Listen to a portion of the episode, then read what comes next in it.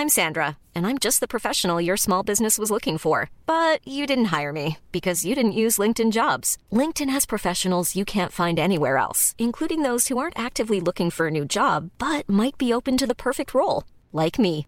In a given month, over 70% of LinkedIn users don't visit other leading job sites. So if you're not looking on LinkedIn, you'll miss out on great candidates like Sandra. Start hiring professionals like a professional. Post your free job on linkedin.com/people today. Eu sou Mário Persona e essas são as respostas que eu dei aos que me perguntaram sobre a Bíblia. Você escreveu perguntando se os irmãos com os quais eu estou congregado fazem um exame prévio na pessoa que deseja participar da comunhão antes de poder estar à mesa do Senhor e participar da ceia do Senhor. Sim, e o mesmo vale para ministrar a palavra nas reuniões. Embora a maioria dos cristãos já tenha ouvido falar da ceia do Senhor, poucos entendem o que seja a mesa do Senhor, que é o lugar onde se expressa a comunhão, do mesmo modo como a mesa da nossa casa é onde nós temos comunhão com família e apenas os amigos mais chegados. Você dificilmente irá convidar alguém para comer com você na sua casa se não conhecer pelo menos um pouco da pessoa, conhecê-la até certo ponto.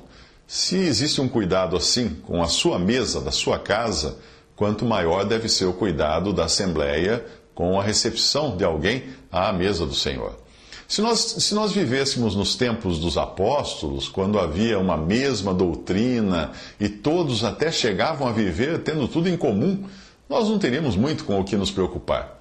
Mas com a entrada do mal na casa de Deus, que é a igreja do Deus, de, do Deus vivo, de 1 Timóteo 3,15, ah, que deveria ter sido a coluna, a firmeza da verdade, ah, esta casa de Deus se transformou no, no final numa grande casa, não somente, onde não somente há vasos de, de ouro e de prata, mas também de pau e de barro, uns para honra, outros, porém, para desonra. Isso nos fala em 2 Timóteo 2,20.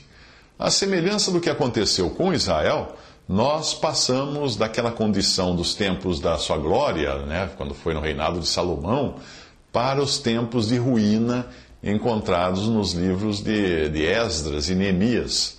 A ordem dada para as tribos remanescentes em tempo de ruína como aquele, na ruína em que se tornou Israel, era de não abrir os portões da cidade de Jerusalém a menos que o sol estivesse a pino para não existir sombra de dúvida, literalmente sombra de dúvida, quanto a quem entrava na cidade, se era amigo ou inimigo.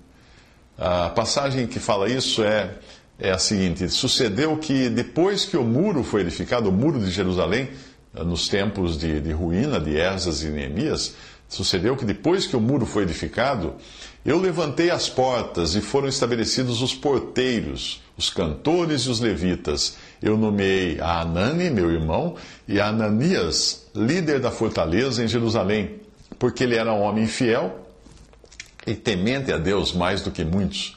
E disse-lhes: Não se abram as portas de Jerusalém até que o sol aqueça.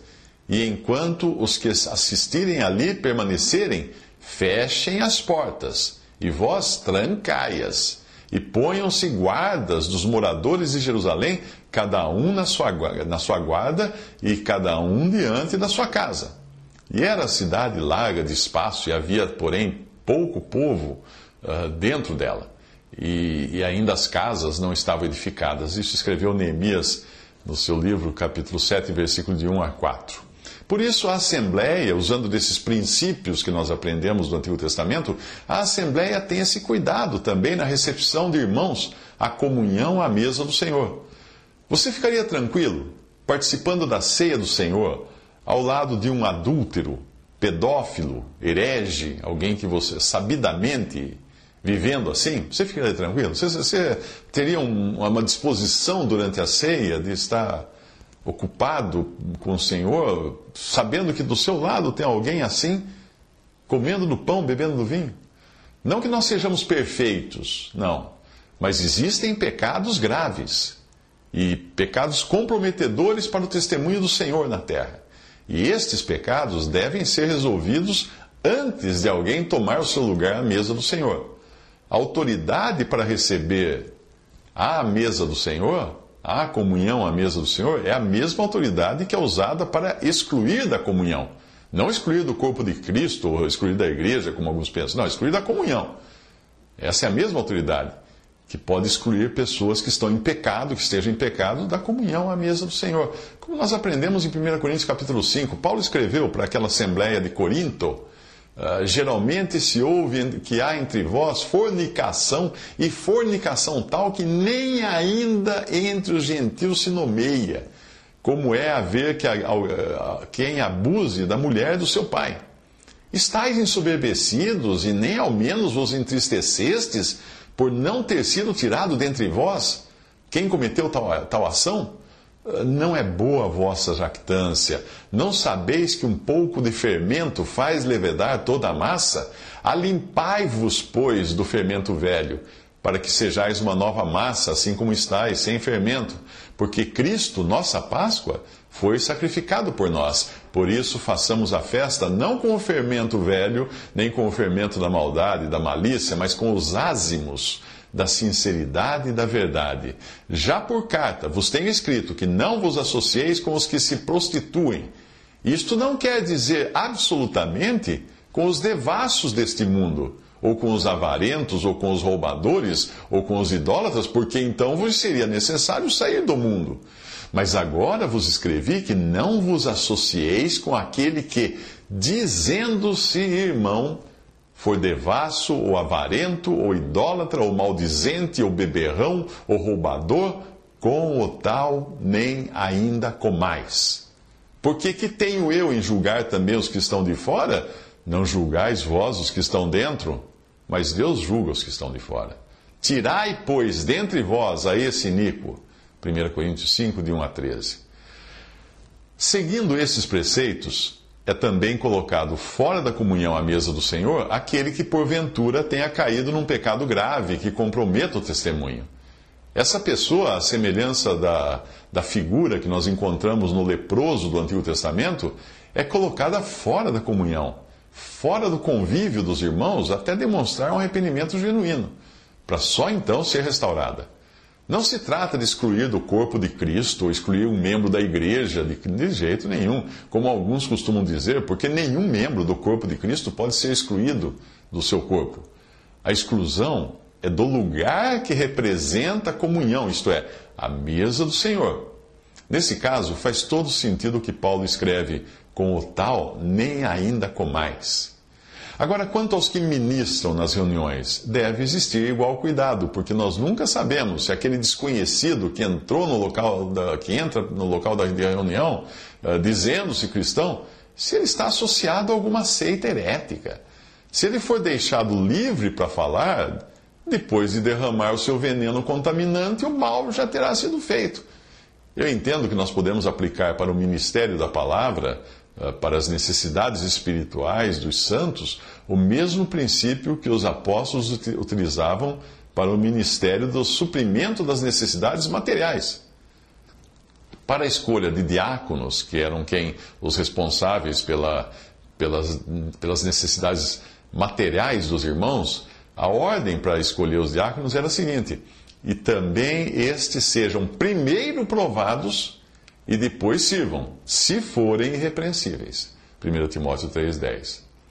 Mas mesmo entre os conhecidos que ministram a palavra nas reuniões da Assembleia de irmãos congregados ao nome do Senhor, é exercitado também aquilo que o apóstolo escreveu.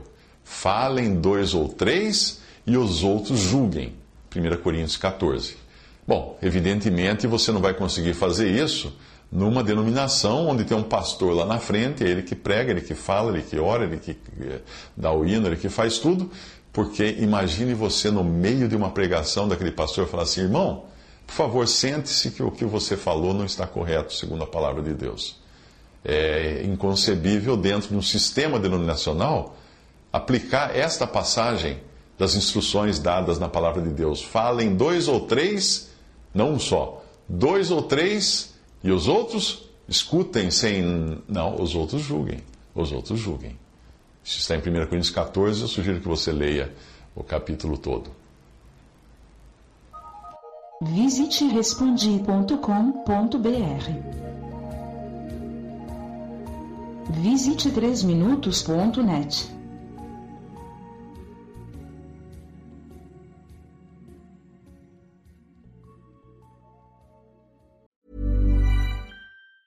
Planning for your next trip? Elevate your travel style with Quince. Quince has all the jet setting essentials you'll want for your next getaway, like European linen, premium luggage options, buttery soft Italian leather bags, and so much more. And it's all priced at 50 to 80% less than similar brands. Plus, Quince only works with factories that use safe and ethical manufacturing practices. Pack your bags with high-quality essentials you'll be wearing for vacations to come with Quince. Go to quince.com slash trip for free shipping and 365-day returns.